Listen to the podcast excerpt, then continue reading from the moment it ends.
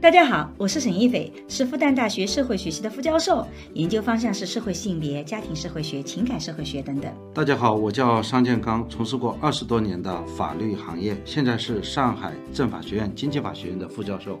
我和商老师会一起主持这档由新事项光之来处出品的播客，从男女不同的视角跟大家聊聊这个时代的亲密关系、婚姻、家庭、社会性别相关的热点事件，同时也会穿插一些我们夫妻的轻松聊天。嗯，大家请记得哦，这是一个闲聊性的节目。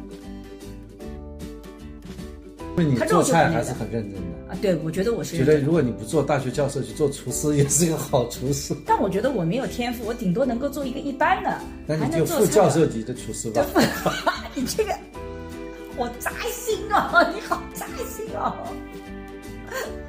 哎，还能好好做夫妻吗？真是的。大家都说，不是顺着你的话讲吗？人家都说了，夫妻难道不应该很爱爱、互相这个的？哪像你这个天天跟我抬杠，真是的。但是我觉得女人就要对自己狠一点的。关键第三句话啊，只要你愿意开始，那就永远不会太晚。对，我们今天聊怎么去开始一个新的学习啊。我们讲学习个新的东西，第一步可能是不管你自己喜欢不喜欢，你首先得坚定的先去学习起来。然后第二步就是你在学的过程中，请记得首先模仿啊，不一定要创新。第三步是说在模仿的过程中去问为什么要那个，把后面的一些原理和逻辑体系抓出来。然后第四步就开始，你可以做一些自己的创新，根据自己口味的调试。这所有学的东西都是有用的。就是我自己觉得人生里面你学的很多东西，你可能在某一个阶段会觉得很无用，但实际上最终你会发现，所有学的东西都是有用的。我觉得。最近我们新出的家庭教育课，其实在告诉大家，爱也是需要学习的。爱其实是个动词，它不是一个简单的名词，不是你获得什么东西就是爱，它是个动词，但也需要学习怎么爱自己，怎么爱他人，这是个同样需要学习的。保持这种学习的状态，你会发现你的生活就能走得越来越好。大家好，我是沈一斐。大家好，我是尚建刚。今天其实是我们过了春节以后龙年的第一个播客。之前因为播的是存货，今年还是过年祝拜年吗？今年就但是大家听听到我们这个播客的时候，但元宵节应该还没过啊。对，已经上班上学了。嗯，所以可能这个大家年应该过得差不多了，等于说是啊，不知道今年大家过年过得怎么样？反正我跟桑老师在美国，我们是挺挺平淡的，就这么过掉，没有什么特殊的那种年的仪式。我们桑老师在疯狂写文章，对，过了一个惊心动魄的年。怎么个动惊心动魄？天天坐在电脑前面还惊心动魄？因为哦，我知道有惊心动魄，我怕得脑梗或者是颈椎炎，惊心动魄。因为你看到那么多新鲜的知识。这种知识给我带来的冲击可以说是惊心动魄的。难道这不应该用词是心潮澎湃吗？就用惊心动魄。你这个有一些，你这个用词的情感色彩经常用错，我发现。对这个，哎，我觉得有些词 可以用换一个转移的表达会更加形象。呃，比方说，让我们这个强烈的鼓掌。强烈的鼓掌，怎么强烈的、热烈的鼓掌？热烈的鼓掌，对，还有更狠的，让我们猛烈的鼓掌。猛烈的鼓掌。哎呀，所以我不知道大家。还有人说了更狠的，来一次凶猛的鼓掌。你这都哪里听来的梗啊？哎，我参加一个学术会议，真的吗？学术会议鼓掌比较多嘛。换着不同的词来鼓掌，真的吗？还有人呼吁鼓掌的吗？那现在我们再来一次鼓掌啊！让我们来一次猛烈的鼓掌，来一次强烈的鼓掌。那区别在哪里？频率不对吗？应该是这个来自热烈的鼓掌是这样的，来自强烈的鼓掌是这样，来自热烈的这个猛烈的鼓掌是不是这样子？哎呀，太无聊了。嗯，那总而言之，这个过年吧，其实只要跟家人在一起，我就觉得这就是年的意义。呃，我跟桑老师跟孩子在一起，然后我们过两天也马上再去看看女儿，这样我们四个人就能团聚。对我们来讲，就是家人能在一起，就是过年的意义了。呃，这个有的时候我们会往年我们过年都是要么去桑老师老家，要么到我老家去，我们会轮着来。我们是一年一轮吧，但是其实前几年我们轮的不好，很多时候都到你家去了。你有没有发现？对我们发现，因为平时都在你们家，对 对对，还有一个呢，的的确确，肖老师家他们家过年的气氛更浓烈一点，我觉得有很多的仪式。反倒是我们家吧，就平时过年和国庆节相聚都是旅个游，都差不了太多。所以我们在节日里面，我就觉得可以像国庆啊这种同样的七天长假到我家去过，然后过过年就到桑老师家去过，可能是这个更多一点点啊啊。对但总而言之，过年我觉得还是件很开心的事情。对，祝大家过年愉快。元宵节快乐！我觉得听到我们这个播客应该是元宵节了对，啊吃完汤团就准备开工了。啊！那么开工我准备自己做汤团。啊、准备怎么样一个开始一年呢？有对什么样的一个新年计划呢？要不想学习一下新的知识呢？呃，我们今天其实很想跟大家聊一聊，最近我们两个都开始进入一些新的学习，比如说我开始学着做饭，嗯，这个我开始学着安排徒步啊等等这些知识。这以前都是我不太干的。我以前觉得运动，什么叫运动？就是我只要是站着，那我就是在运动了。比如说我上课站了两个小时，我就觉得我运动量足够了。我我我觉得我只要是站着，我就是运动。但是孙老师的运动是要去走出去的，一定要 hiking 的，对吧？甚至家门口转转都不不算。所以我也开始做一些攻略去了解一下，然后开始学着做饭。这是我在学新的东西。张老师学什么新的东西？对，沈老师现在饭是做的特别好，这个在这里，呃，快四十二三十天一个月啊，那个几乎就没有吃到重复的，嗯，而且都还。每个人都有新鲜感。嗯，应该说呃进步很大。你可以分享一下你这个做菜的一些心得，你怎么可以迅速成为一个这个做菜达人呢？所以你这个主题就切到我这里来吧。你不谈谈你今年学了什么东西吗？先给大家抛个引子。已经，啊，我还没有还没有搞成熟，还没搞成熟。对吧？就说那就 呃半个这个二十分钟以后就成熟了。桑老师很快就会忍不住说。二十分钟都不打讲吧，你看刚刚我要不打断，他就已经开始讲了，很不成熟，但是马上就能讲。还是你讲。呃，其实我是因为到这边来被迫自己学做饭，因为我在过去的坦率地讲，我觉得我属于很幸福的，就我一直是妈妈跟着我一起住的，就我妈妈从我跟桑老师结婚开始就到上海来了，然后我妈妈又特别的能干。如果大家看过《外婆和她的房子》这本书的话，你就会发现我妈妈是一个呃这个特别能干，也挺挺讲道理，而且很有自己想法的一个女性。我觉得她是代表了非常典型的中国的普通的那种中年女性吧，这个就现在已经进入老年了啊。这个书是我女儿写的，就是我觉得呃非常推荐，这里再给自己做个广告。五零年代的，五零年代就是一个零零后去看五零后，然后我妈妈那个年代，所以大家可以想象啊，这本书的名字叫《外婆和她的房子外婆和她的房子。》，嗯对吧？啊对，桑老师也很喜欢那本书吧？对，我是做过一轮校对，不具不具名的校对。对在出版之前最后一稿是我看的。对对对啊，如果还发现有什么错别字的话，那就是大家把这个责任可以归结我。嗯所以你可以想象，跟这样能干的妈妈在一起，其实我在家庭里面几乎是不太做事情的。同样的，呃，为了家庭的和谐，我也几乎不发表意见或不去干涉我妈所有的这种做饭呐、这种习惯。她想怎么做就怎么做，她做十年如一日的他擅长的饭菜，我也觉得都 OK，因为他做的的确很好吃。啊、所以呢，我其实，在这一块里面几乎也没什么经验，甚至我连走进厨房学习的想法都没有。因为如果你两个人同时在厨房，你就很容易有争议啊。比如说，我也学一些东西，我就会担心我妈下次来，我就会看不惯你怎么能这么做，不够不够不够好，应该拿什么什么东西。因为当你们两个都擅长的时候，你很容易就有矛盾。所以我我采取的方式就是，我厨房基本上都不进了。天哪，这个为自己偷懒是找了特别好的理由。对你刚才的这个这样一个一个阐述啊，就让我们得到两点启发啊。啊首先呢，就是为你没有更早的成为做菜达人呢，嗯找了一个借口，客观原因造成的，否则早就是做菜达人了，对吧？另外，为什么我们俩现在选择呃一个完全这个不竞争的一个专业啊？你做你的女性学，我做我的这个数据法，嗯，二者的确是很难。就是有竞争的啊当然它是可以有交叉，对但是没竞争。比方说比如说我们俩合作写文章就可以有交叉的地方交叉就比如说我们我涉及的问题既跟你有关也有关。我们最近跟桑老师也在合作写一篇文章，既跟他的呃专题有关，也跟我的专题有关，对吧？对，那是。合作，因为但是没有竞争对，啊，这个有两点七吧，嗯继续讲下去吧。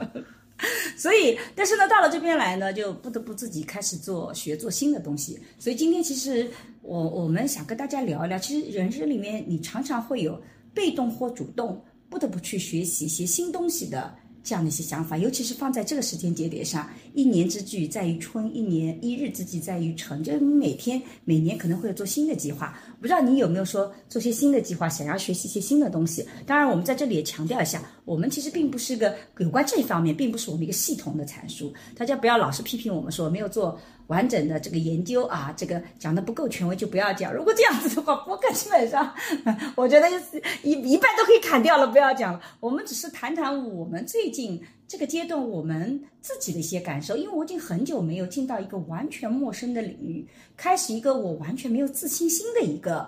行业或者说一个学习，因为就像刚刚讲的，我对这一块一点信心都没有，因为我就没有接触过，所以这是一个新的开始。所以我觉得在学一个新的东西的时候，其实一些被迫的力量你不得不做，其实也是件好事儿。就第一个，我的观点是，因为如果你真的要主动做一个什么学习的话，你一定是要充满热情，你一定是很有兴趣的啊，这样子的话你会很好的启动。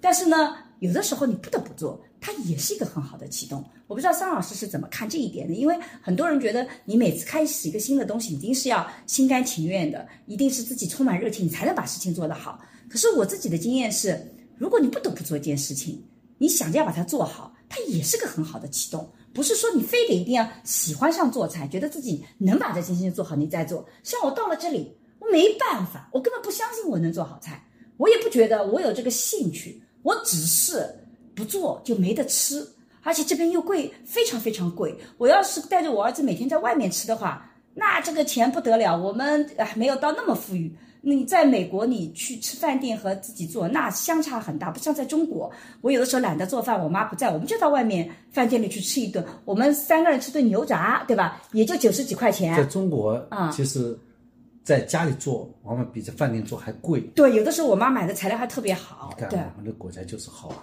对 对对，怀念怀念中国，我们在这里特别怀念上海的这种便宜的吃的。你在美国，你就算吃一个汉堡，最便宜的也要几美金啊，然后你稍微吃的好一点点，十几美金、二十美金是一个人是最起码的。但你做菜，你买一块牛肉，你也没有二十美金，所以相差很大。所以我是被迫启动的。桑老师有那种被迫开始学习某个东西的经历嘛？我就觉得这种主动啊和被迫，我我往往很难分清楚的。就你都没有这种感觉是主动还被动的，对吧？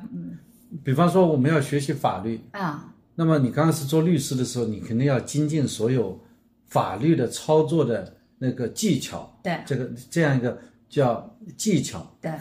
就 know how 啊，就是比方说立个案到法院去立案，这立案并不是说你把材料送到法院去就就立案了，嗯，那这里有很多的操作的技巧，操作的一些呃这个呃方法，嗯，就是说你到底是几点钟去，嗯，你到底是呃怎么去表达，怎么去表演你的微笑嗯。等等，让人家轻易把你这个案子接下来，或者说如果碰了点小困难，人家也乐于帮助，嗯，就是说这你要去琢磨这些事情，嗯嗯。那么你要包括这个法律的规则，你要学习。嗯，到了做法官的时候呢，那你要知道这个法律的原理，法律背后的道理是什么。你把这个案子要办好，嗯，那你就要去学习这些知识。嗯，我讲这是我的呃大而言之，现在包括我现在正在做的事情，我要做这个学术研究。嗯你做学术研究，你连这个西方的东西都没有，嗯，你没有怎么办法跟他对话呢？对的，你都不了解人家，你怎么去说？哎，中国方案、中国优势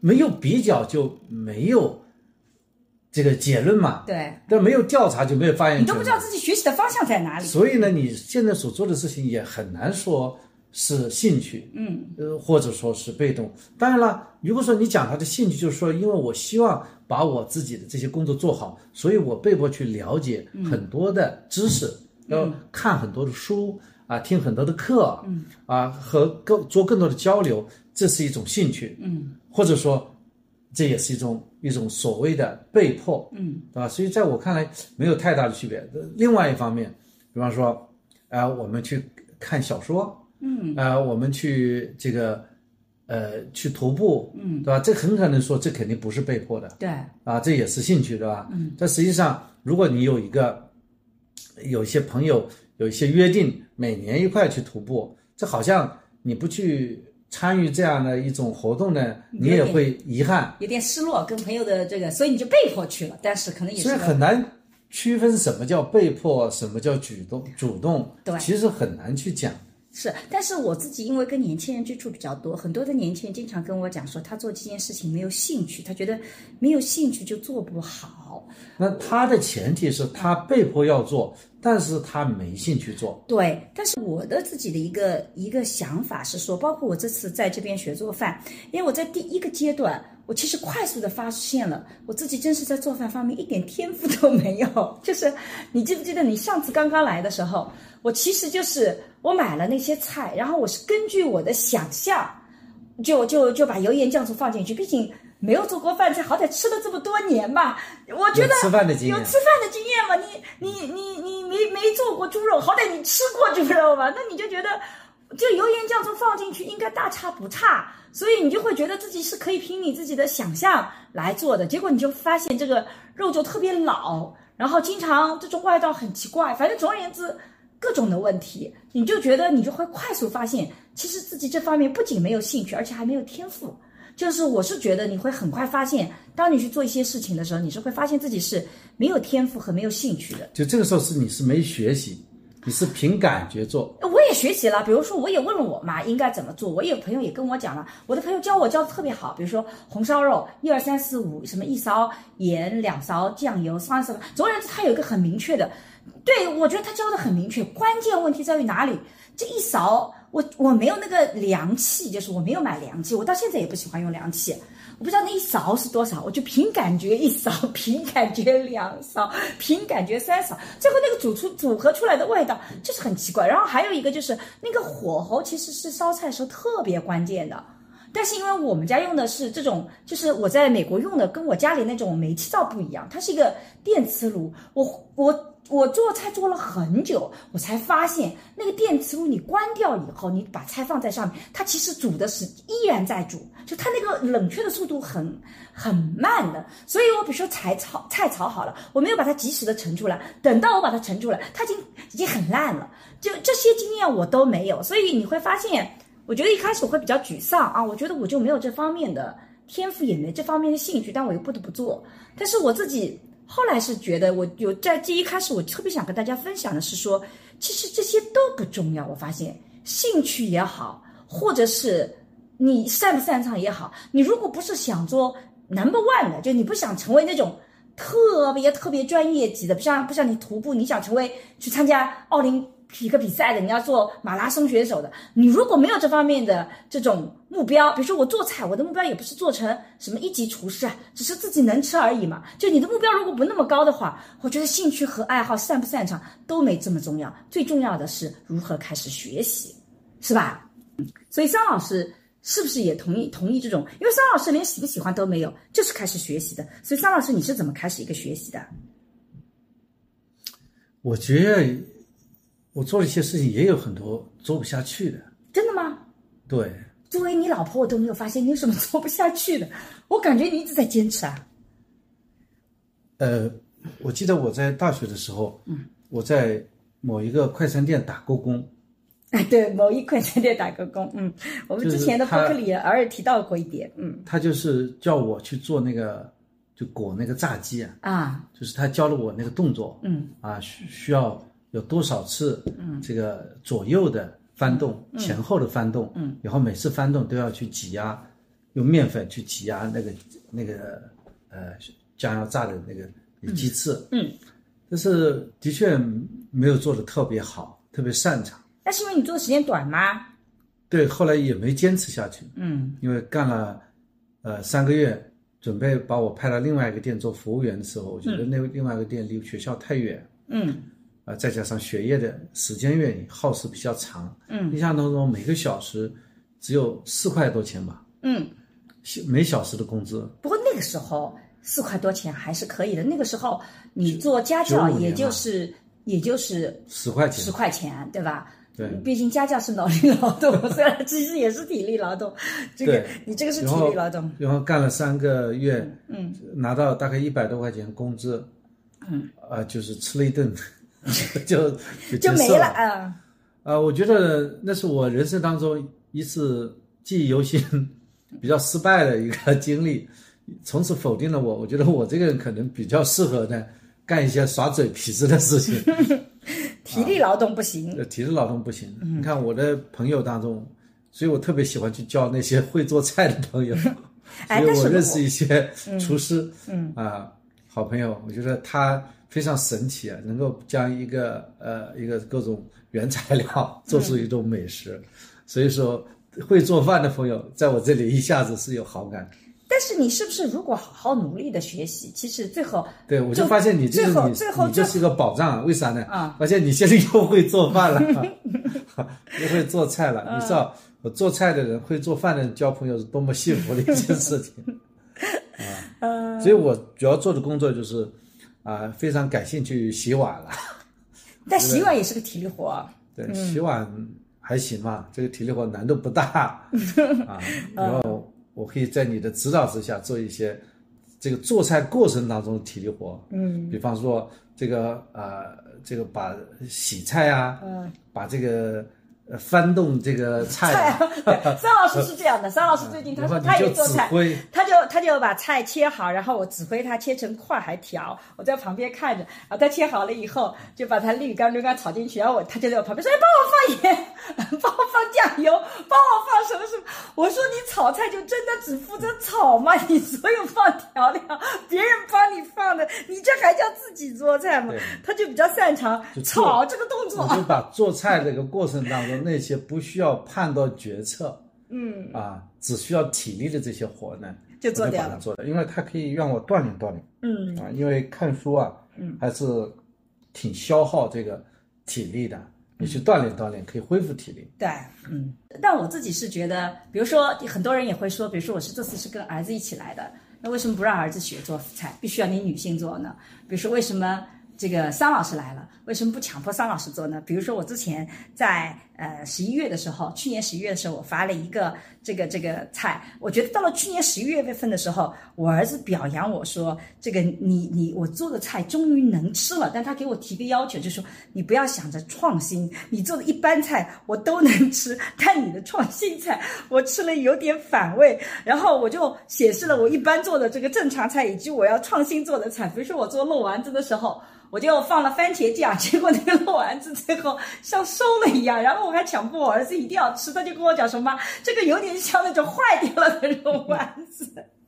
啊，然后我发了这个朋友圈，呃，发了这个微博以后，有朋友就问了说，平时你家里做饭谁做的多？然后在做菜方面，你考虑过实践女性主义吗？作为一个研究性别已经二十多年，早期其实我觉得我就是当仁不让的女性主义，但现在我在看网络上，我已经不知道什么是女性主义了，我已经觉得我跟好像人们所想象中的女性主义离得很远，我就不知道什么叫实践女性主义。比如说，难道做饭做菜让我儿子来？我儿子现在能够做掉，呃，洗衣服。拖地板都他来了，我觉得他作为一个十四岁、十五岁的孩子已经够了呀。我我十四、十五岁的时候，我妈也没让我做饭做菜呀。张老师来了以后，张老师也不说不学啊，只是他做出来的菜，我得忍受这么不知道多少时间啊，二十天，说说不准是你是故意的。然后他做出来，他他土豆现在做的很好吃，对我现在最擅长做土豆，其他的好像都没有那个，我就在炒炒蔬菜。炒就炒一炒，有我讲的点像炒蔬菜就是炒炒蔬菜这三个字，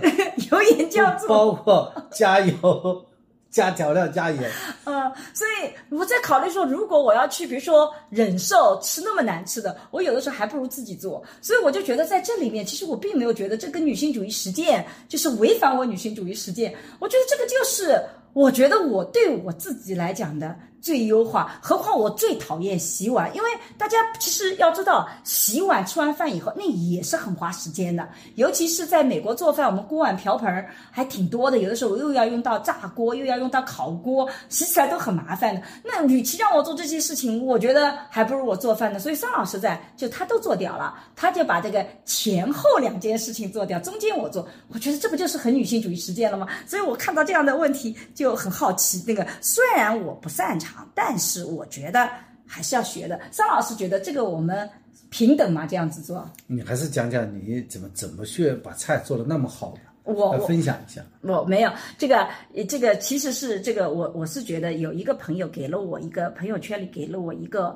特别好的建议，因为我一开始做饭的时候，我就是根据我想象做的。然后这个有一个微博的朋友，他叫做往里跑，往哪里跑？你这个妖怪，这是他的 ID 名，往哪里跑？我以为是骂人呢。这是他的 ID 名。他说：“沈老师做饭大忌，灵机一动。”哎，我觉得这个是在刚刚开始学习的时候一个特别好的建议，因为一开始刚刚做，其实你没有这这个所谓的基本的经验，所以我做菜的时候常常犯这个错误，炒着炒着觉得哎应该放点什么，呃做着做着觉得哎再可以放点什么什么东西，就常常是这个几乎是一个你很想创新，你很想把它做好的一个状态，结果你就做不好，那这个时候你就会觉得我没有天赋，我做的不好。其实他这句话提醒我说。可能我还没有到灵机一动的时候，包括也有其他的朋友跟我讲说，其实吧，做饭首先应该要是你要这个持持持续的去努力。当然也有朋友，比如说 Y Z 一直在一起说，沈老师一定要坚持创新啊。他说，否则的话，他只会挑你做菜，只是能吃的程度，你还是要那个。我觉得这个两个是可以结合起来看的。怎么去理解你的创新和那个？首先一个就是打基本功，就在一开始。不管你学做菜也好，学别的东西也好，我觉得在你还没有擅长的时候，第一件事情做的是模仿。所以我在 YouTube 上找了一个这个 UP 主，他呢会教你到附近的哪个超市，比如说是 Costco 还是 Red Trees 还是去沃尔玛买什么样的料子过来，就是你买哪些材料，你买哪些调料，你买哪些米。他先教你你应该买哪些东西，然后呢，你应该买什么样的器材？比如说，我就跟着他买了空气炸锅，买了压力锅，我全是跟着他买。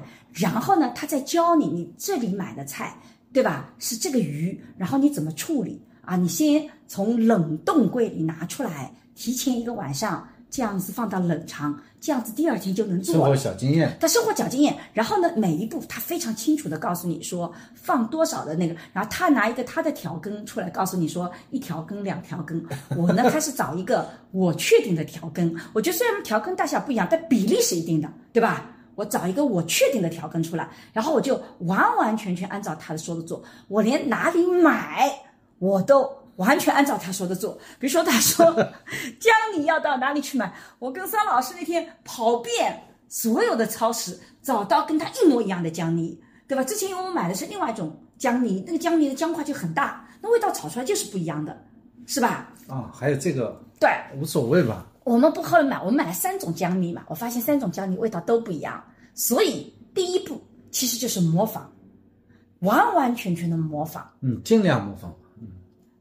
不是，就算你完完全全模仿，你也模仿不到位，因为你会发现，还是跟他做的就是你有一点点不一样，好也会走样。对的，就是你很难做到拷贝不走样，很难做到拷贝不走样。但是你这个时候，我大概从十一月份一直到今年的十二月月底，就到回国之前，我几乎没有想着创新，我完完全全按照。他说的做去做，所以我觉得这是学习的第一步。就我们前面讲到了，不管你是有兴趣进入也好，被迫进入也好，你第一步就是模仿，啊，你就。找一个，当然我也找了好多个。其实之前我也找了，比如说我找了一个网上的大厨，他告诉你煸火就煸煸到三分火候，我听到三分火候我就崩溃了。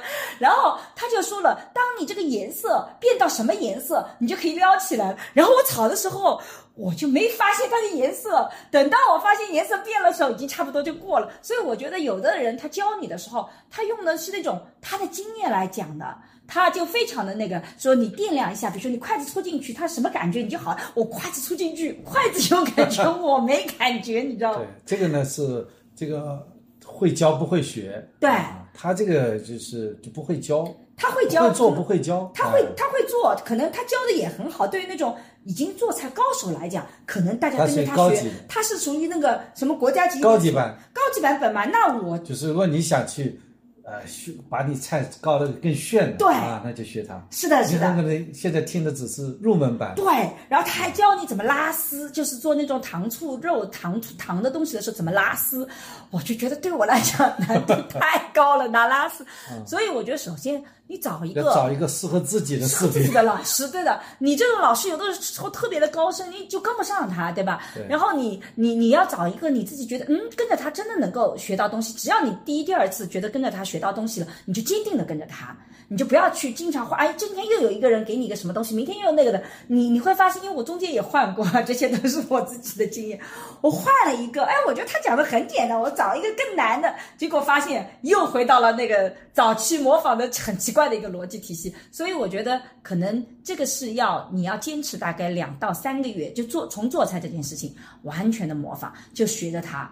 所以桑老师到现在来三十多天，其实就基本上没有吃过重复的，对吧？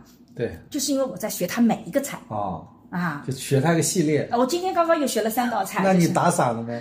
呃没呃，看来要打赏去我看来去打赏去啊，你多看就是打赏，因为他的机制就是这样，没没没多播放就对 YouTube 上是这样的，对其他都不是的，其他我们中国的 B 站什么的都不是，你要打赏，嗯，对，你只要多看就行了。它是一个共赢经济。对对对，嗯反正你去那边看了一下它的广告嘛？而且我还看了两三遍，有的时候我还做了笔记，就是那种很认真的。然后孙老师经常看到我一做菜，就把我的小本本拿出来了对，我看你经常做菜拿个笔记本，拿支笔。啊。我以为是因为我要收拾桌子，我一看这个东西我又收拾走了，这时候过滤不及又出现了，所以我被迫要询问这怎么回事？这本子怎么又跑到这里来了？因为马上吃饭了，嗯，本子要收掉了嘛，按常规，啊，你会发现你哦，你要是拿这个，所以要看笔记是吧？是因为我记不住要，比如说烤炸锅是多少度，啊，你把多少分钟。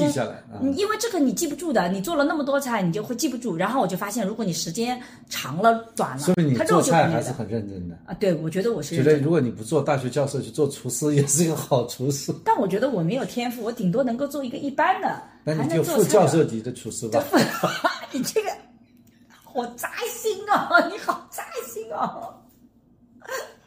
哎，还能好好做夫妻吗？真是的，大家那都说不是顺着你的话讲吗？人家都说了，夫妻难道不应该很爱爱、互相这个的？哪像你这个天天跟我抬杠，真是的。但我觉得就是第一步模仿。桑老师，是不是你写文章也？我看你最近也是有这种感受，你是不是也有这个过程？就第一步学习，其实首先不用那么特别在乎到底是喜欢呢还是不喜欢呢。总而言之，第一步先去模仿他，先把这个事情我。没有刻意去模仿，那你是怎么做的？就是我这个做下来的结果是和我这个那个目标是越来越近了。嗯，但是我不是刻意说我要去模仿，嗯，而是我比方说学到东西后，我把我学到的东西我我把消化，嗯我把它变成我自己的，嗯嗯，就学到的东西变成自己的。怎么能把学到的东西变成自己的呢？这可难了啊、就在自己理解的范围内进行实践。啊！比方说以做菜为例，对吧？我知道我并没有刻意去关注它每一个细节，嗯，我是关注它的大概。比方说土豆，第一步先刨，哼是吧？第二步呢就是再切，他要把它切成什么？还需要学习吗？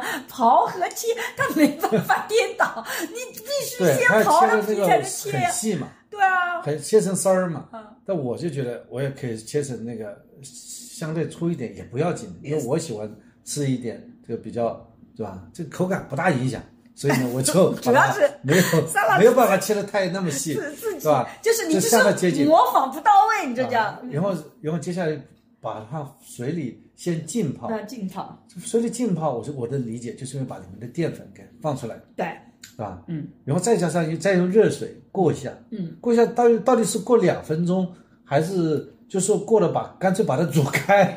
我觉得这个不是特别要紧的事 真的吗？啊，所以我就我去尝试，我就让它煮熟算了，所以煮的时间比较长。这个呢，我对它已经进行了小范围的改进了。啊，然后再用再拿沥水，然后再进行炒，嗯，所以说大的范围是差不多，那个小细节没有刻意去模仿。做研究是一样，就别人这样去写，嗯。你那样去写，嗯，但是它有一个最基本的框架，嗯，比方说你要提出问题、研究意义、现有研究是什么，嗯，你都要去有。但是你会发现，这个哎，呃，我们的这个法学论文的写作，嗯，和社会学论文的写作，它是不一样的写法，嗯，哎，你还能发现就是那个国外的他的写法呢，嗯，它这种他都他反而是就就像我们写教科书这种写法，嗯。啊，这这是一个什么问题？嗯，好，然后在这个问题之下有哪些基础的知识？对。他有一个对基础知识的考察，嗯，对这个历史知识的考察，所以他的文章往往写的比较长，嗯，他一篇论文要写的五六十页，嗯，那我们现在因为这个期刊的要求，一一篇文章如果你写到十五页，嗯，已经就不错了，五号至十五页不错了，因为这个期刊很可能还是那个纸质的嘛，嗯，他估计他们已经早就完全电子刊了。嗯嗯。所以呢，还实际上有很多不同。嗯，就我的学习方法就是，我把别人学到的东西啊，我在能够消化的那个程度上呢，继继续消化。嗯，就是说它是一个大世界，比方说它是一个 shopping mall，嗯，我可能只会造一个小房子，嗯，那我就先造个小房子，嗯，然后我不断的去升级我这个小房子，啊，把它升级成哎两层楼、三层楼，把它变得更好。嗯，就是说不断的让自己精进。哎，但是我觉得你其实是讲了一个从模仿走向创新的中间的一个阶段，就怎么创造自己的作品，就像做饭做菜一样的，就是每一步这么做，你在模仿的时候，其实你得要去想想他为什么要你做这一步。我举个例子来讲，我发现他在视频里面，他凡是涉及到鸡肉、猪肉诸如此类的，他在腌制的时候常常放的是白胡椒粉。但是他放到牛肉了，羊肉也是白胡椒粉，他放到牛肉了，他就用了黑胡椒粉。我发现它有好多类似这样的规律，也就是说，黑胡椒粉，我就发现它只适合牛肉。如果你在别的地方放黑胡椒粉，好像它里面就比较少，是这样出现的。所以我大概觉得，应该这是两大块的分类，你别它把它混混粉了。那这样子的话，你下次再做的时候，你就。不不用完全按照它那个，你至少脑海里有个分类，对吧？那你白胡椒、黑胡椒啥区别？那就是我们两瓶不同的，一瓶写着白胡椒，一瓶写着黑胡椒。黑胡椒里面有那个就就就那个黑色的黑色的东西嘛，更加的更加味道重一点点嘛。白胡椒就是你平时喝的汤都放的白胡椒，你喝汤很少会给你放黑胡椒啊。汤里放黑胡椒不就颜色不好看吗？对呀、那个。但是第二个呢，比如说每一种东西，它其实都会起到一个作用，去了解这个作用。举个例子来讲，这个以美国有一个叫香菜籽粉，我就发现，因为美国的肉啊，它猪肉啊，它经常那个教我要用香菜籽粉，一方面是使得它这个味道去去，第二个方面使得猪肉比较嫩。但是如果是羊肉和牛肉，它软化的时候去味道，它用的是伍斯特酱。那伍斯特酱放猪肉里就不行，之前我放过就变成酸了，就是有点味道奇怪。但放羊肉和牛肉，它就可以把它那个单宁就处理得更好。当然也不能多，所以它们都起到了对肉质的软化。然后还有两样东西，它很相似，它也都起到了肉质的软化，一个是蛋清，一个是淀粉，土豆淀粉也好，一般的淀粉也好。所以有一天我我我土豆淀粉没了，正好用光了，那这个时候呢，我同样要软化我的肉，那我就马上放蛋清，因为它的那个起的功能是一样的。那么如果你想软化的特别厉害，你不如把这两个东西都给我做了啊！我一般要软化一个肉，我就先啊，要么放伍斯特酱，要么放那个香菜籽粉，先放好，然后再淀粉，对吧？再再蛋清，全部给它裹上，最后还放点油，把它封一封啊，这样子它就全部把味道封在里面了，这样子它的软化就一定到位了。所以就是说，在模仿的过程中。你可能得要去了解为什么放，而不是完全按照这个单词一二三四，我每次都放一二三四，我把它背出来。那你当你开始了解到说，哦，原来它是这样一个逻辑体系的时候，那么这个时候你刚才是在做牛羊排吗？我我什么时候在做羊排你？刚才刚才就说你有什么？你刚才描述的啊？什么淀粉、五十的酱再加油啊？就是所有肉类的这个软化觉得还，蛮好吃的。所有肉类的软化，伍斯特酱主要针对牛羊肉，但是呢，你可以可放可不放，因为国内可能有的时候没有，那你接下来是炸呢，还是煮呢？都可以。就提前腌制的时候，就是你就想腌的，就你腌的东西，因为你很多东西要软化嘛，那你就是呃淀粉这个加上蛋清，再加上油封一封，那你就一定是能把它的肉变软化。对，我再放空气炸锅。对，放或者炒也可以的。今天我们待会儿是炒洋葱羊肉，那就是先提前做好这个东西。所以在这个过程中，你会发现你其实不断在总结这些东西的规律。因为你做菜的时候，常常会发生视频里告诉你要一二三四，但是你没有，对吧？然后你怎么办？你又替换的东西是什么？啊，然后有的时候你做菜的时候会出现说，其实我觉得这个东西的味道，他们觉得很好吃，但里面有什么味道我是不喜欢的，那我怎么把它拿掉？就拿掉哪一个东西，它把这个味道就去掉了。就你大概要去了解。我在国内做菜时候从来没有用蚝油过，因为蚝油在我眼里就是那种很咸的酱油。但实际上我现在用下来，蚝油是掉鲜的，尤其是凡是不能放酱油的这种菜。你放点蚝油，颜色又不变，又能够调性，有一点点酱油的味道，但还没有酱油那么重。比如说炒蔬菜，你就可以放点蚝油。所以去了解这些调料，因为我觉得那个视频很好，他会经常告诉你这些调料怎么用，沙茶酱怎么用。我就觉得你学了这些基本的东西，在这个基础上，你可以自己做些改良，根据你的口味来改良，对吧？对，是吧？对，我觉得你，呃，你这个。买了那么多的这个调味料，嗯，你还记得谁是谁吗？我记得，因为我没有技术，所以我必须依靠武器。就是厉害的人，他是可以用最简单的调料。因为在上海家里，就是外婆没有外婆做饭，她就就是油盐酱醋，油盐酱醋就可以了。对她做的也很好吃。这里呢，就好像这个呃调味料特别多。对啊，跑到超市里去逛呢，哎呀，几百种，对，都搞不懂。对。因为外婆做饭呢，我妈妈做饭呢有一个特点，她强调的是把每一种饭菜做，要把她自己的原味给做出来，而不是你给它加味道。但是你要把原味做出来，你就要非常清楚的知道怎么把这个原味给调出来。比如说我妈蒸鱼，她绝对不会用什么豆豉起啊这种，她就用最简单的油盐酱醋，但她就可是可以通过火候，她提前的一些腌制，就可以把这个鱼味做得很好。我不行。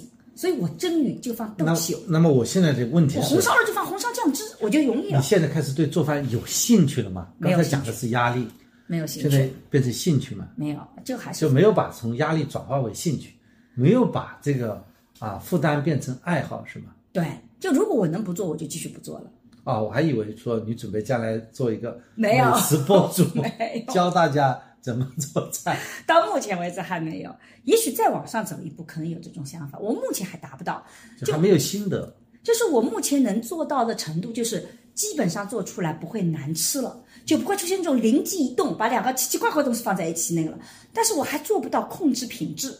就比如说，我妈妈能做到的是每一道菜，今天做的可能跟一个礼拜以后做的，它味道是一致的。我做不了，品控品控很好。我呢虽然全部按照他的模仿，但每次模仿依然会有差异。比如说那个盐放多少，其实你还是会有一些不同的想法。你有的时候手势也不一样，所以你还做不到完完全全的一致。所以我觉得这个还 还做不到完全的一致。所以我觉得我目前还做不了美食博主那种。就自己能吃就行了。如果有人来，我妈过两天可能过一阵子可以到这边来陪我一段时间的话，那我又把厨房让出来了，我就啥也不要干了。我没有觉得很爱好，但是如果我做，我就把它做好。这可能也是我的人。哎，我们俩是不是都有这种人生信条？就一旦要做件事情了，我们就努力把它做好，不管喜不喜欢。我好像我我会是这么觉得的。如果人家要我做件事情，或我不得不做这件事情，不管我喜不喜欢，我总是把它先做好再说。而不会说，因为我不擅长，我不喜欢，我就不去努力了。你至少得去学呗。对，这可能是我们这一代人的习惯吧。但是，难道不应该？所以我觉得，难道不应该是这样子的吗？你不能够说我不喜欢，我就不做好它。因为只要不要成为 number one 的选手，做到一般的程度，都是可以通过学习解决的呀。我觉得不需要天赋的。就有的朋友他天赋好的那，他一品尝一个东西，他就像有的人音乐的能力很强，他他听一个歌，他就能听出来里面是有哪些的这种乐府的啊，他就回来就可以弹出来。我觉得我带我妈妈去饭店吃饭，她也有这个能力，她吃到一道菜很好吃，她回去就可以把它模仿出来。我吃到一道菜很好吃，我。就是一道菜很好吃，我骗不出来里面有些什么东西能做出这个味道来，所以我觉得我没有这方面的天赋啊。到目前，要么就是累积的还不够，要么就没这个天赋。对，可能还不熟吧。还不熟嘛？我觉得，但是对，如果你看一篇这个女性学方面的文章啊你大概能看出来这个文章是看了哪几篇文章所形成的？嗯，我不能够，但我能够看得出来这个人大概的流派是什么。对就这个人的流派大概是什么，但是他看了哪些东西，我只能看他的引注。去，因为去告诉，去去让我确定他是那个。但是你看这个文章，大概你就知道它流派大概会在哪里啊。所以我一直认为互联网上没有女性主义，就是因为互联网很多的那种所谓的女性主义，我都看不出来他流派到底能没。他一会儿这样，一会儿那样子，我就在想了，他他没有一个稳定的核心，他只是说今天这件事情你让我觉得不公平了，我很愤怒了，我就起来了。所以，哎呀。所以经常很多人要我聊一聊，我就说我我没办法聊，因为他他跟我的学术判断不太一样。对，它逻辑很简单的，是说就打倒男性的，就是说称为叫女性主义，是吧？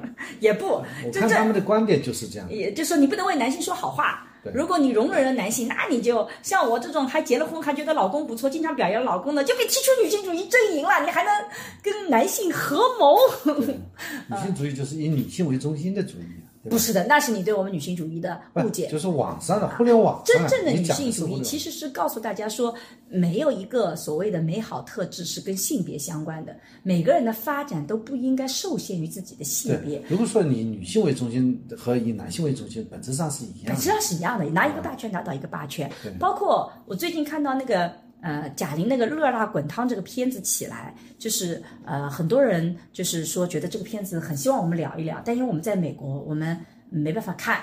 等等到它要流媒体上线以后，我们才能看。但是我觉得很多人批评贾玲说，贾玲好像就是在不断的宣扬这个减肥，好像女性一定要减减肥了以后才是那个增加了身材焦虑。我认为这种批评是非常奇怪的，就是说，难道我们女性太胖了？因为她不是一点点的胖啊，她是胖的很很不健康了，已经等于说太胖了。她难道女性主义？如果我们是女性，我们连这都不能谈了吗？何况我对贾玲特别有好感的是，你看贾玲她变瘦了以后，我没有看过电影，但是贾玲变瘦了以后，你会发现，当她出现在公共场合，她并没有穿那种特别暴露身材的啊，去炫耀自己。你看我减肥以后身材多好，她穿了件宽松的西装，她穿了一件里面一件 T 恤，她依然是一个非常看上去呃嗯，就是非常的。很很舒服的女性，她没有炫耀她的身材，所以我没有看过电影，但是就从我从贾玲的那些表现来看，我觉得这种批评是太过的。哎呀，我们怎么扯开扯到那个地方去了？这个太敏感的话题，请大家宽容一点啊！因为之所以我有的时候不太愿意谈这个话题，就因为这个话题在网络上吵架吵得太厉害，每个人心目中都有一个女性主义。像我这种做了二三十年的研究的，我我的观点其实看了太多各种各样的流派，其实我们的观点相对来讲反倒会变得更加的中庸一点了啊。戈米尼啊，现在谷歌谷原来谷歌爸现在改成戈米尼，他对他的评价是，是一部二零二三年上映的中国喜剧电影啊，由贾玲执导，贾玲、沈腾主演，对吗？沈腾在里面吗好像不在吧？啊，就该片讲述了两个性格迥异的女性在经历了一系列啼笑皆非的事件后，最终成为彼此挚友的故事，对吗？我觉得你应该不是这个片子应该不是这个片子啊啊，这个是他编的，他瞎说八说啊，一本正经的胡说八道他一本正。经的胡说八道，他一本正经胡说八道。哎呀，这个突然又发现这个八的又一本，看他说电影演的贾玲饰演的是和李雪是李雪琴，电影的主人公是贾玲饰演的李雪琴和沈腾饰演的马丽。李雪琴呢是一个身材微胖、性格性格开朗的北方女孩，马丽这是一个身材苗条、性格高傲的南方女孩。两人在一次偶聚偶然的聚会当中相遇，阴差阳错成为室友。呃，起初两个人性格差异发生冲突，随着时间的推移，两人彼此呃逐步了解，并发现对方身上的优点，在经历了一系列的欢笑和泪水之后，最终成为挚友。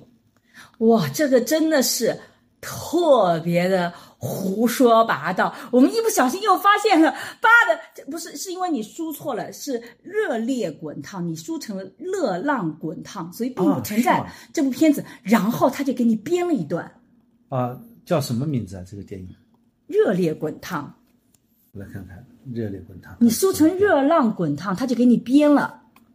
啊，这个对这个对了烈滚烫就是一部关于梦想与坚坚持的，电影。对对对对对，你输成热浪滚烫，没有这部片子，他就给你编了一个什么贾玲扮演的李雪琴和沈腾扮演的马丽，他妈四个人，由哇太可怕贾了玲知道，贾玲、雷佳音、张小斐、赵海燕、张琪主演，讲述了讲述了对，一这个这个是讲的普是乐通女性莹，对在经历人生低谷后重新找到梦想并为之奋斗的故事。对，这个贾玲饰演的乐莹曾经是一个舞蹈演员，由于意外受伤而不得不放弃梦想，后来成为一个普通的上班族。然而呢，这个乐莹没有忘记自己的舞蹈梦想，在一次偶然的机会下遇到了雷佳音饰演的舞蹈老师秦风。不是拳击吗？啊，我我怎么看到是拳击啊？秦风呢鼓励乐意重新开始练习舞蹈，并克服心理障碍，最后呢，终于找回了自信，呃，克服了困难，登上舞台，实现了舞蹈梦想。这可能拳击吗？这可能又是被 重新胡说八道。大家看过，因为我们没有看过《热烈滚烫》，我看到的所有的这些推文都是关于他减肥拳击的。我看到他那个镜头也是拳击，跟舞蹈有什么关系啊？大家可以在这个留言里告诉我们一下，因为我们没有看过这个。因为 Bard 有的时候真的就是 ChatGPT 也是这样的，他经常会给你一些胡说八道，他经常会会那个，你不能完全信赖他。不靠谱的消息。嗯，而且我觉得贾玲在这部片子里面，她其实一反复强调减肥不是她的噱头，她讲的一直是一个女性，如果谁都不看好你，你也没有那种热爱或者怎么样子，你一开始那个你怎么找到自己的人生？我觉得那个还是啊我们讲热烈滚烫啊，也是也是热辣辣滚烫啊啊！他又编了一个热烈滚烫，变成了那个哇是一部关于女性力量的电影。他 对他的评价是：哦，原来我们输错一个词。他就把里面的内容就给你改了一下，但他前面的东西是一样的，对的。但他中间是什么舞蹈老师变成那个？杜乐颖，现在是对对对，现在这个应该。生活在小城市的普通女性，这个意外打破啊热了辣杜乐颖平静的生活，丈夫离世，留下她和年幼的女儿。这个在朋友的鼓励下呢，开始尝试拳击，在训练中锻炼了身体，找到了自信和力量，逐渐走出了丧丧夫之痛。这个克服了困难，成为一名优秀的拳击手，站在拳击舞台上，自信挥舞着拳击，展现女性的力量和光芒。嗯，这个应该对了。哇，原来你说错一个词，他就给你编一个新的故事，好可怕。电影当中有许多台词发人深省，比方说，女人就是要对自己狠一点，人生没有白走的路，每一步都算数。嗯，只要你愿意开始，那就永远不会太晚。哎，这个几句话我都挺同意的。我觉得，对，那个和我们今天这个播客主题还蛮像的。但是我觉得女人就要对自己狠一点吧。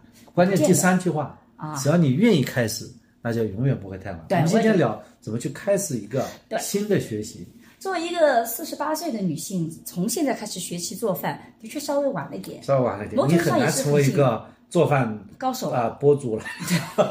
没但是做播是没有门槛的呀，嗯，但是只要你做的就是播那个视频好看就行了，不见得一定要做的饭菜美味。我可以跟跟大家分享怎么做一般的饭菜，能够做的很。我也可以。分享，嗯，怎么把饭菜做糟，你还没有价值啊，嗯，你还可以分享怎么做土豆。浪费大家时间了。嗯，是的。但是我们在这个，我觉得这个就是最最近这个做菜这个心得，我就觉得让我觉得，其实学习任何一个东西可能都有这个过程的。从一开始，嗯，不要太过强调是不是热爱。比如说我一开始做学术，也不是因为我那么热爱学术，只是因为留校做老师以后，好像你被迫做学术不，是被迫，也不是被迫，就是你觉得这就是你该做的事儿。就我觉得我人生里面，你说一定要为达到我特别热爱觉得我每件事情都是我想做的事呢？啊，你你做的都是你想做的。对啊，那你多幸运啊！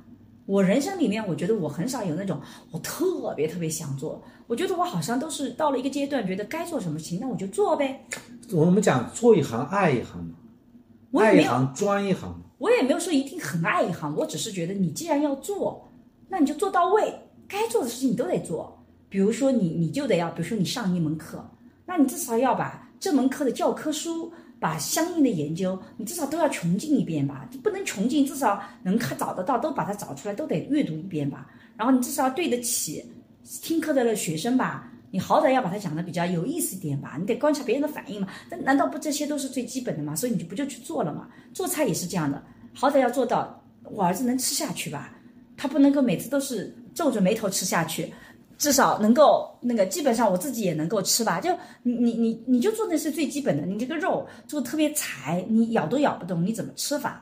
你你必须要把它能够做的你自己。我就觉得我好像没有那种特别特别热爱，我充满了动力啊！我觉得我好爱做菜，我能我不是的，我只是觉得那该做就得把它做到这个程度啊。所以桑老师有很多热爱嘛，桑老师是做了以后就会热爱的吗？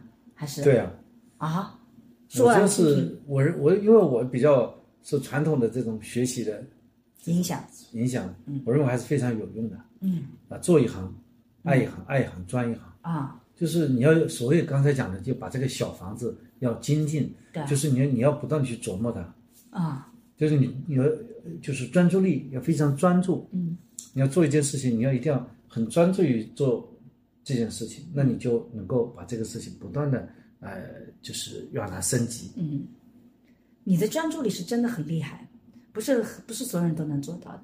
但大家一定要知道，记得有一个专注力强的老公，那是件很悲哀的一件事情。比如说，我们桑老师一旦开始看文章、写文章了，我在他旁边走来走去，跟他说话，他会完全无视。然后我会跟桑老师说：“哎，待会儿要去干嘛？什么？”他嘴上会应我的，好的，嗯。但实际上他根本不进脑子，他完全不记得，对你，你要进入一种就所谓忘的我状态。无人的那种境界，啊这个就是你要经常把自己调到那种状态，这也是一种训练。对，所以你会觉得很孤独的，就这个人坐在你旁边，大家没有一样的。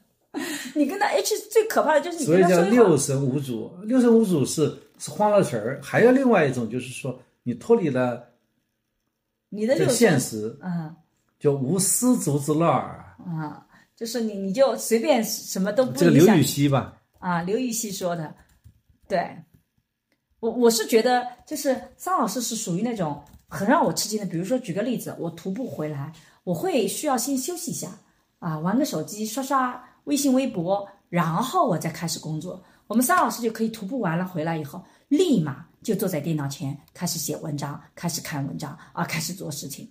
然后他是属于那种我一边做事情一边别人跟我说话，我可以立马就回头啊去去问问一问聊一聊。他不是的，他是属于你在那边说，他嘴上可能会应你，嗯，好的，行，我知道了，这些话他会说，但是实际上他完全不进脑子。你待会儿等到他从这个文章里出来了，神出来了，你再跟他聊，他会完全不记得，甚至你会有的时候很生气，就是我刚刚也跟你讲了，你也应我了，然后。你却一点印象都没有。后来我就发现，这可能就是个优点吧，是吧？专注力很强。所以我现在的方法就是，这个桑老师他在认真的时候，我就觉得，哎，不要去跟他啰里吧嗦。如果我真的要那个，我就把他打断了，把他脸转到我这个面前来，让他看着我的眼睛再来听我说。这个时候他才能记得住，他的眼睛在哪里，他的精神就在哪里。他眼睛没看着你的时候，你不要指望着他，你说的话他能听到。哎，又暴露了我们不是恩爱夫妻的这个一面啊！大家对我们有的时候对我们这种恩爱夫妻经常吵架，经常啊也有互相忽视，会很失望的。张老师，我们要不要维持一下人设，来说说看，你其实在专注力的时候，心里还是有我的。对。对，这个太敷衍了，太敷衍了呢。啊，对，我觉得专注力这个事情是，就说这个事情可能是，比方说我很可能是我在受受到我高中的那种训练，奥是有数关系的。这种奥数，我是在想我自己成长的过程当中，你像，呃，比方说我现在会有一种状态是，比方说我现在开始开始看书了，看书之前呢，我想要给自己泡杯茶，嗯，所以呢，我把这个水放在这个呃热水器里热，热去按上一下，按上，然后他就开始看书。开始看了。当我想喝水的时候，发现杯子里没水，嗯，杯子没水以后，我去倒茶，倒茶，发现茶是凉的，水又冷了，水开了又凉了啊，我都忘记了。然后他又按了一下，所以我又按了一下，按完以后我又坐下来看，嗯看的时候我再抬头的时候，发现那个水又凉了。所以你看，喝反复煮的水真是不健康啊。就是这注意力就是可以达到这样的一个集中的程度。所以你看，我们讲学习个新的东西，第一步可能是不管你自己喜欢不喜欢，你首先得坚定的先去学习起来。然后第二步就是你在学的过程中，请记得首先模仿啊，不一定要创新。第三步是说在模仿的过程中去问为什么要那个，把后面的一些原理和逻辑体系抓出来。然后第四步就开始，你可以做一些自己的创新，根据自己口味的调试。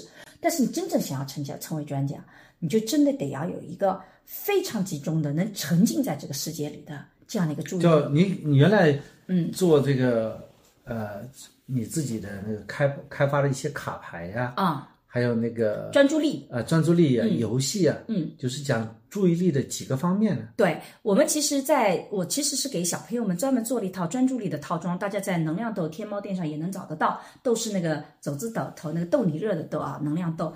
就是因为我们当时做研究的时候就发现，其实专注力分两种，一种叫即时专注力，比如说啪外面一声响，你就立马啊哪里又响了，这个其实不需要培训，这几乎是你的本能。但是真正投入到一个事情里面，他专注力是需要培训，它是有五个力量、五个能力。第一个是转移性，就是集中性先转移，就转移，就是有一个地方有发生什么事情了，你能有反应，这也不是马上能做到的。但是你转移以后，你要有个集中性，就你能够转移以后能集中到那个点。但是这个呢，只是一步，但还有一个是你的广度，就你的注意力能不能有个面，你不是只盯在一个地方的，但是在这个面里面，你还能分配你的注意力。这个注意力跟刚刚讲的专注还不太一样。就是说，这个是个注意力的培训，而不是一个简单的专注的培训，是个注意力的培训。然后你要能够有分配、有集中，然后你才能够持续。就你最后一个部分叫持续这个专注力。所以专注力是你有一个分配你的注意力的能力，并且你把你的注意力能够有一个广度，而不是只聚焦在某一点上。啊，这个，然后你要有个转移集中这样子，然后你还能持续。所以我们用这个五个能力专门做了三套卡牌。其中有一套卡牌就是不断的训练你的转移和集中，就你能快速转变。这个就是我们在研究里发现，有些人很容易陷入白日梦了以后，他就老师在这里讲这里是重点啊，他就他就拉不回来，他会被沉浸在外面的花花世界里，这个重点他就回不来。所以你如果注意力要能够回来，你就要听啊，这是重点，你就要回来了，然后你能集中在这里。然后我们中间有一套卡牌，就是你可以。时间越长，你其实累的牌就越多，那这个就在练持久性。所以注意力和专注力不太一样，但是注意力是专注力非常重要的基础。你没有这个能力，你的专注力很可能就是不受你控制。有的人也会陷在一个，就是就是说自己都不知道神魄跑到哪里去了。你看你的专注力都是你自己在用你的注意力放在你想要的地方，可是很多人的注意力他不是这样子的。他不是不专注，而是他没有放在他自己应有的。他上次上课，他就看到外面这个窗户外面去了，看了很久很久，他也专注啊，但他没有去用他的专注力，他没有，就他没有办法去控制和调整自己的注意力。所以，真正你的注意力的强度，除了你要沉浸在里面，你有个持续性以外，你还有一个就是你要有意识的能控制它。你这点你做的是很好的呀。对，我觉得这和我在黄冈中学的。这三年学习是有关系的，是吧？你们也是这么培训？我们没有去给我们三套卡牌呀，嗯，但是我们每天，嗯，差不多要做卷子，嗯，每个礼拜有一次考试，嗯，就是高一进校第一周就要开始考试，嗯，一直要考到高三，嗯，就每周都要考，嗯，对吧？那么这样的一种训练下来，你就是把这种怎么应付高考的这种模式，你就身经百战，你你。高考对我们来讲不就是做一套卷子吗？因为你做了三年的卷子，而且培养了你们非常好的从一套卷子转移到另外一套卷子的这种转移集中性，同时又能够持续这套卷子的长度。对，所以有的时候我们会对中国的应试教育批评很多，但实际上我这几年做中美教育的比较，我觉得其实美国也有。中国应该讲它的现在越来越证明啊，它的基础教育是好的，就是它的小学对到初中的教育是好的。尤其是一个孩子能够集中时间精力去做一套完整的卷子，这个能力，它不仅仅只是一个简单的说这些知识的掌握，其实是能不能够持续的把自己的注意力延迟到那么一个时间段的一个过程。很多人其实是没有这个专注力的能力，所以他就没有办法做到。而一个学习，其实你是需要有这样一个时间的一个专注的。就即使是我，比如说。我我自己做菜不是那么的热爱，但是我的的确确，比如说我会花专门的时间。我在十一月份开始看你就经常在那里看视频很认真的做笔记、做笔记、看视频，就是你每天都得要花点时间做笔记、看视频，而且你得不断的学新的菜，否则你老是同一个菜，你一边做一边，那大家吃也吃厌了，而你自己也没有进步，所以你得有意识的给自己这样一个时间段去做。这样的一个培训，这样子你才能把这个东西做的相对来讲还行，做不到最好，这做到最好，我觉得还是要天赋的。但是你能够过关就可以了。至少做到我们桑老师满意就行他了。非常满意，非常满意。啊而我只做一道菜，土豆。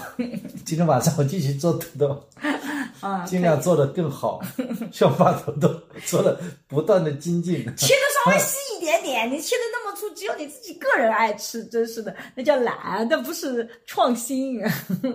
嗯，但是桑老师在学习这块东西里面，我觉得你是最有发言权的，因为你做十六年的律师，转型到法官，最后转型到这个教授，其实你一直在学新东西。最后，桑老师再分享一下这种学新东西以及怎么精进到一个领域里面成为专家的这种心得吧。我啊，给我讲了吧，对，还没准备好呢，哎呀，二十分钟过去了，可以讲了。好吧？嗯，准备好了，我觉得你。因为我为什么进入一个新的行业，就是因为如果我在做一个行业做的比较熟练，或者说已经不消耗脑力，嗯只消耗体力的时候，我觉得我的生命应该是再去吸收一些新的东西，才能够填补我。啊否则我就觉得，呃，其实一天哪怕很忙碌，但是没有收获。嗯这个基本上是我一个一个总体上的一个表达吧。啊就是做律师做了十六年以后呢，呃，我自己感觉，呃，就说每天会服务不同的当事人，嗯但是所使用到的那些知识 knowledge 呢，基本上都是已经现有的 knowledge，、现有的知识体系。了。你碰到这个人，你这样说，嗯。就是我的十八般武艺当中用了这个两样，嗯，然后碰到另外一个人呢，就是挑出另外两样，很可能第三个又是重复的前两样，呃，我觉得是在重复我自己。嗯。他虽然每个人都可以给我带来现金流，嗯。但我觉得人生不是为了那个现金流而活着的嗯，啊，所以这也是自己的一个价值观嘛。对我需要追求什么样的一种生命？嗯，包括你啊找对象、找工作，其实都是在选择一种生活方式。在我看来，比如说我找桑老师，其实就选择了一种折腾的生活方式。嗯对，然后到做法官做了时间不长，只有七年嘛。嗯对，是吧？我我就做七年，做七年做了差不多审了一千六百多个案子。也很厉害了啊！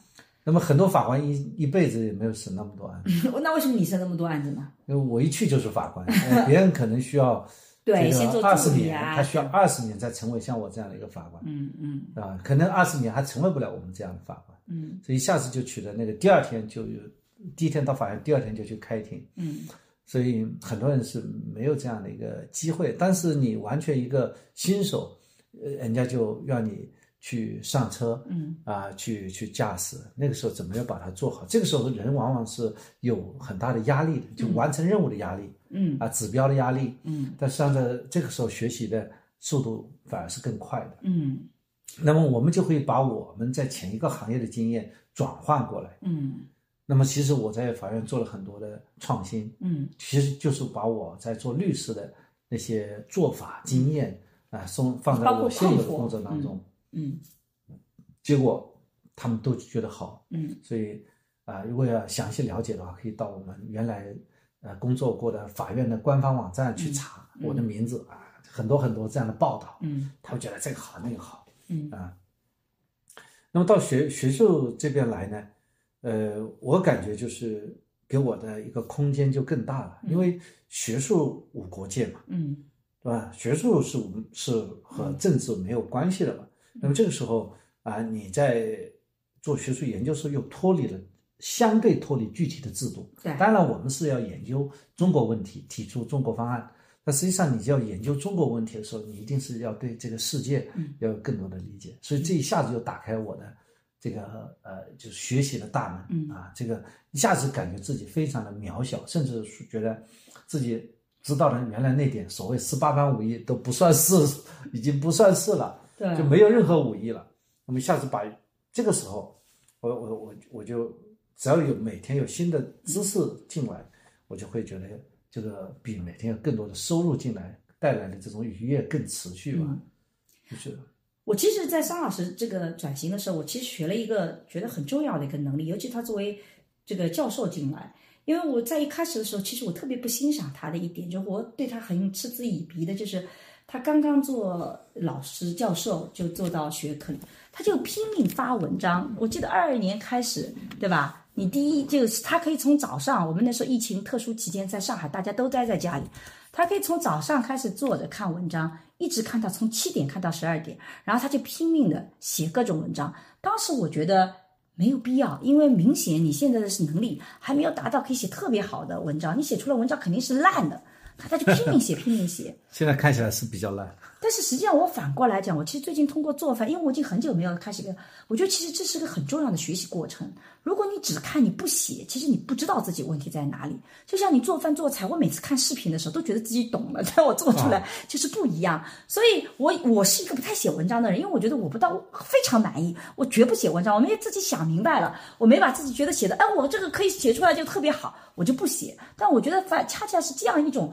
觉得自己一定要产出好东西，其实你的成长是慢的。但桑老师写很多文章，虽然他现在已经意识到有些文章可能没那么好，但他进步非常非常的快速。就像你做饭，你就一定要学习新的这种方法的时候去实践，这是第一点。第二点呢，桑老师特别喜欢用新的武器啊，他用各种各样新的武器去帮助他学习。我在他身上也学了这一点，包括我做饭也是这样的。比如说我开始做饭了，我就买了各种各样的调料，买了各种各样的。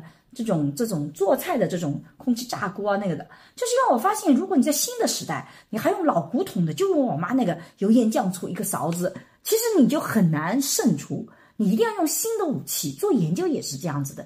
你要用新的武器去做，有一些新的，包括桑老师最近发现一些好的数据库，一些好的那个，就是这些新武器是非常带来你效率的提高的。而你进到一个新的领域，其实你是有后发优势的。就我觉得，我相比我妈去学现在这些做法，我有后发优势，因为我没有那种基础，所以我特别善于拥抱新武器。那些新武器在我手上用的就要比我妈，我妈空气炸锅我很早也给她买了呀，但她不用的。我甚至还给她买了一个特别好的这种这种这种一个蒸锅，就各种功能的，我就就觉得这个东西特别好。但我妈买了以后都不用，因为对她来讲。他那个最基本的都都已经满足了，那我自己不行，因为我单单像我妈这么吵，我就做不好，我必须有空气炸锅来告诉我。控多长时间？他能帮我控火候，所以我就觉得这就是后发优势。所以我在商老师的这些里面，我其实慢慢慢慢开始理解他。虽然我一开始特别的经常嗤之以鼻，他已经能感受到我对他那种 啊嗤之以鼻，但我现在觉得，恰恰是通过这种练习才。这就是我跟你讲的方法，你就是要把每一个步骤都搞出来啊。而我就刚开始先做一个破房子，你就 一样的，我先写出一篇文章来。嗯。那么目标是写文章嘛？我不是的，我我至少要自己。你在写这些文章去投稿的时候，你就知道这个文章会存在很多的问题啊。那么被一次次拒稿当中，你就不断的去精进你自己的能力。好，我不接受拒稿，我投出去一定要成功。啊，我觉得投出去有可能拒稿，我就不写了，我就不投了，我就不做了，就那个。所以我想说很多啊，至少我们在做每一篇论文的时候，嗯，是代表我当时的那个最高水平啊。就至少在这一段时间，我把我所有想表达的都表达出来了，觉得已经没有办法表达了。嗯，在现在就这点功力了。嗯，那么就投出去，投出被拒稿或者再改再改。现在到目前，真正的写的稿子都已经发出来了。哦，还有一篇还没有把它改出来，没没有改出来的原因是我已经进步到发现这个稿子不可以发了。啊，我自己把它给拒了。啊，所以我已经重新建构它。啊，在很多时候。我们就发出，呃，也比较幸运啊，就发出来。发出来以后呢，这个我们就发现，就它有很多的问题。嗯，所以我们要继续努力，呃，继续改啊，继续修改。嗯，啊，不是改，就是写出新的一些文章来。啊，啊，就是，但是在这个写的过程当中，我不断在写，就一定是不断在看，在看的时候就会发现，其实同行的一些文章，刚开始是看不懂。嗯，啊，觉得好像太复杂。后来呢，看了就很快就看懂了。再后来发现看出他们的问题了啊。那么你的见识就不断的去提高。对，嗯。所以呢，呃，再加上投入吧。你想想看，按照沈老师这个逻辑，一一天最多四个小时 工作，那么你一天就四个小时，而我一天很可能就是二十个小时。那也没有，你至少睡六个小时的是吃饭两个小时，你一般就十六个小时。我算一下，你十六个小时，十六小时对我一天就是你四天，那我一年就是你四年。啊，那人家会说了，那是因为沈老师还做家务活呢。你我我不是说和你比，而是说我这样一种一种持续的投入和一般的人去比较。嗯，就像我在做律师时，候，我带我的助理，我说我希望你们一年就相当于人家三年，嗯，那么你三年获得的工作经验就相当于人家十年左右的工作经验。这样的话，你三年就可以非常熟练的去应付律师这个工作。对实际上我的那些助理都是这么做的，发展的也都很好都。非常好。啊，我我的确是觉得桑老师在那个，所以这就是为什么桑老师很早就出来了，这个这个做律师也做得非常成功。我要做了二十年学者，才慢慢慢慢 成功。但是我的优点是，就是说我呢就深耕一个领域，就是我自己知道我自己的工作效率没有那么的高，我其实不是那种。非常努力，然后像桑老师一样会一天花那么，我不管是，其实我我不是现在是因为做家务了，我一天只有四个小时。我不做家务的时候，我一天也只干四个小时。你看，我要看韩剧，我要跟朋友聚会，我要我要去走走逛逛，我哪那么多时间那个呢？我一天能工作四个小时，我就已经很努力了。就是说，所以我可能那个，但我呢一直深耕同一个领域，那垒起来也蛮好的。我觉得很多的人其实有的时候是。工作效率也没有高，然后经常东一个榔头西一个榔头，这样一晃十年过去了，很可能每个地方都不深入，这也是一个问题，是吧？所以其实不管你是一天是十十个小时、十二个小时，还是还是四个小时的工作，我觉得聚焦在某一个领域里还是很重要的，或者一段时间至少要聚焦在某个领域，是这样吧？对的，嗯聚焦就是一种能力啊，嗯也是一种方法，也是一种手段。嗯，是吧？你还有什么要讲的吗？我觉得我们要开始这样一个新的领域，那么我们刚才讲到的，不管是基于爱好还是基于被迫，嗯那你可能还得去开始。嗯那么开始呢，呃，刚开始从就要从模仿开始嗯啊，但是也有呃不同的方法了。嗯就是刚开始避免所谓的创新，嗯也是一种方法。还有一种方法，就不断去探索这个新知识的一些规律的东西，去琢磨它嗯。啊，也是一种方法。但我在这里插一句，我看到一个评评论说，这个呃，我妈今天中午还问我，她做的苹果馅儿的饺子好不好吃？就是那个创新，有的时候在基本功不扎实的时候，请不要贸贸然的创新。就苹果馅儿的饺子好不好吃？应该比较好吃的，真的吗？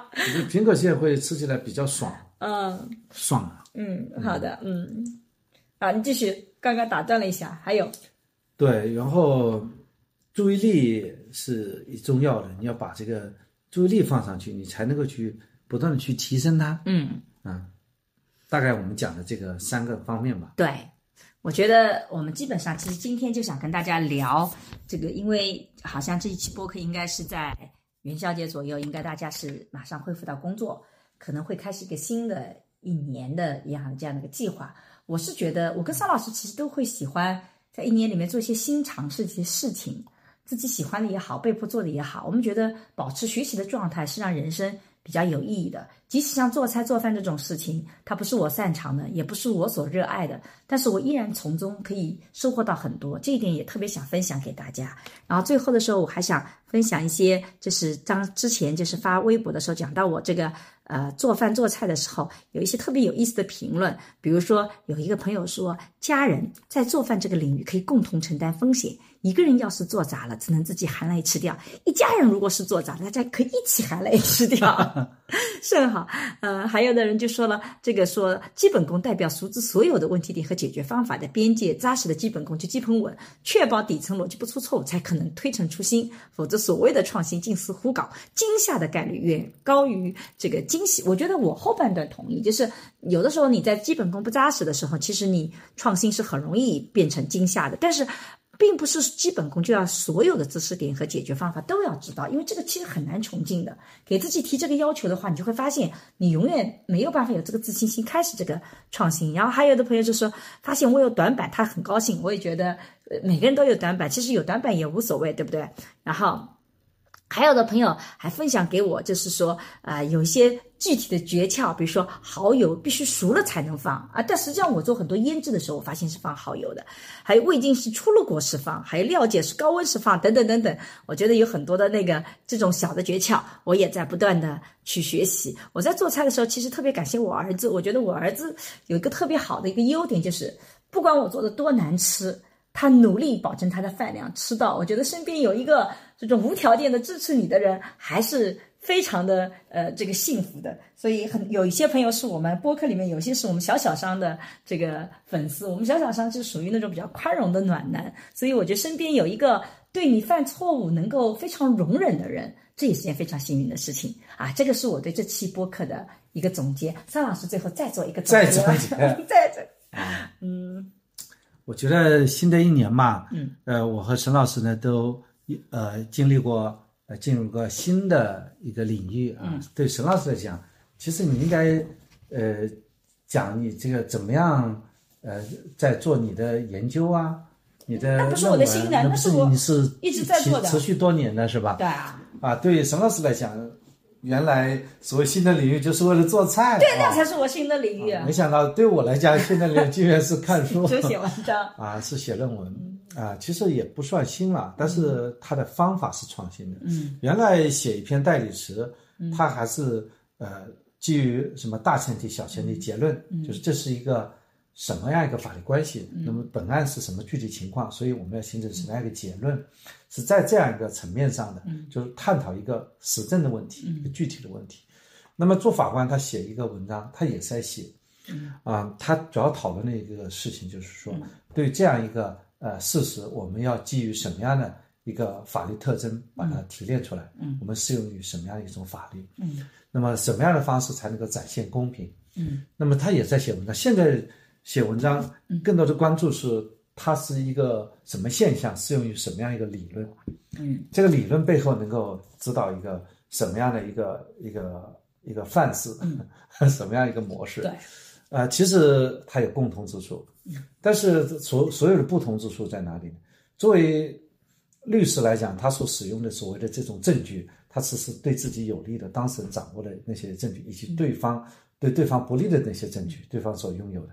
而法官呢，他基于本案的被法院所采信的这些证据，证据，这个法律事实。哇！但是写一个论文，他所采用的证据就是世界上所有的现象，啊，包括思想实验。我现在经常经常提个概念叫思想实验，嗯，就不是真正在做实验，在做思想实验。所谓思想实验，就是一个逻辑推理嘛。对，我发现就是你所拥有的证据是越多了，那么就像你做一件事情，它的规则越少，它最后它这个游戏是难度是越大的。嗯，是的，难度是越大。就像你最最复杂的这个游戏就是围棋对，啊，围棋，因为它但是规则最规则简单最简单，嗯但是它的变化是最大是的，啊，所以它的复杂性更高。嗯为什么我们把，比方说你要做一个律师，嗯呃，只要什么样的要求？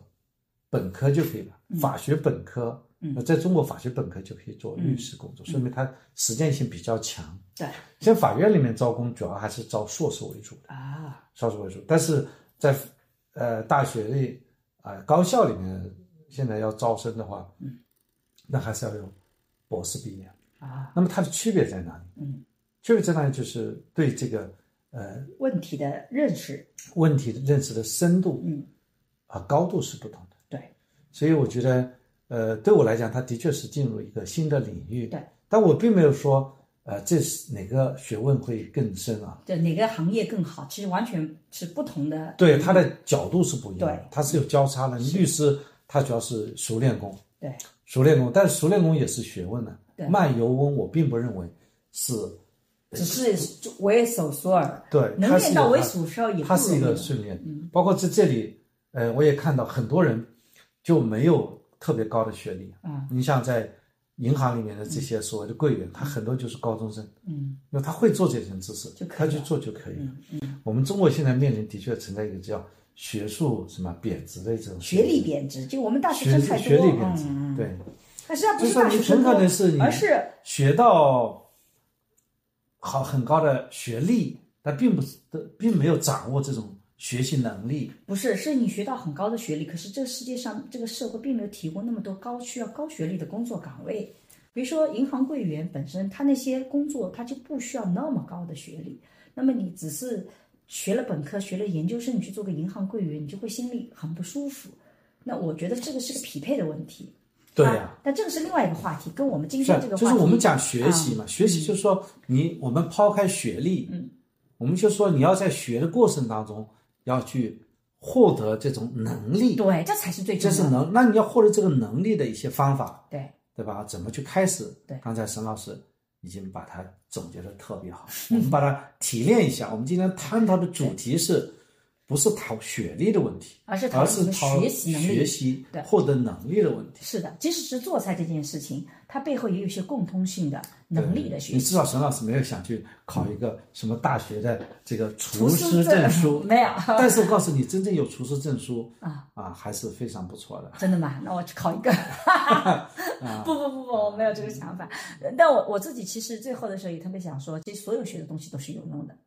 就是我自己觉得人生里面你学的很多东西，你你可能在某一个阶段会觉得很无用，但实际上最终你会发现，所有学的东西都是有用的。我觉得这就是为什么我觉得，嗯，一直保持这种学习的状态，能够一直去学一些新的东西，因为你不知道它哪天发，就这个不是一个特别功利的想法，说你马上要发生作用，但是从长远来讲，它是个很现实的一个结果，就是你学的东西其实都会帮到你，包括你做菜做饭，至少能帮助帮助你自己能把自己生活过得更好。所以我我自己一直是鼓励大家不要放弃学习，包括我觉得像我的社会学爱情课，包括我们的家庭教育，其实我们在讲的也是一种学习的逻辑体系啊。社会学的爱情思维课，我们讲的是怎么去帮助你学习和他人链接的能力。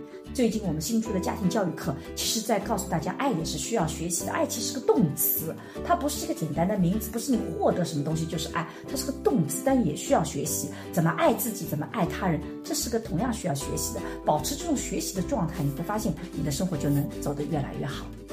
好的，好，那我们今天的播客就到这里，也请大家记得，依然是个闲聊性的，有的时候会扯得比较远，但是、呃、这就是我们夫妻聊天的风格啊。也希望你能继续在我我们身边扯回来。对，在龙年我们能依然陪伴在一起，我们能一起度过这个下面这样一个很既是会有一些挑战，但又会有一些幸福的一个年份，是这样吧？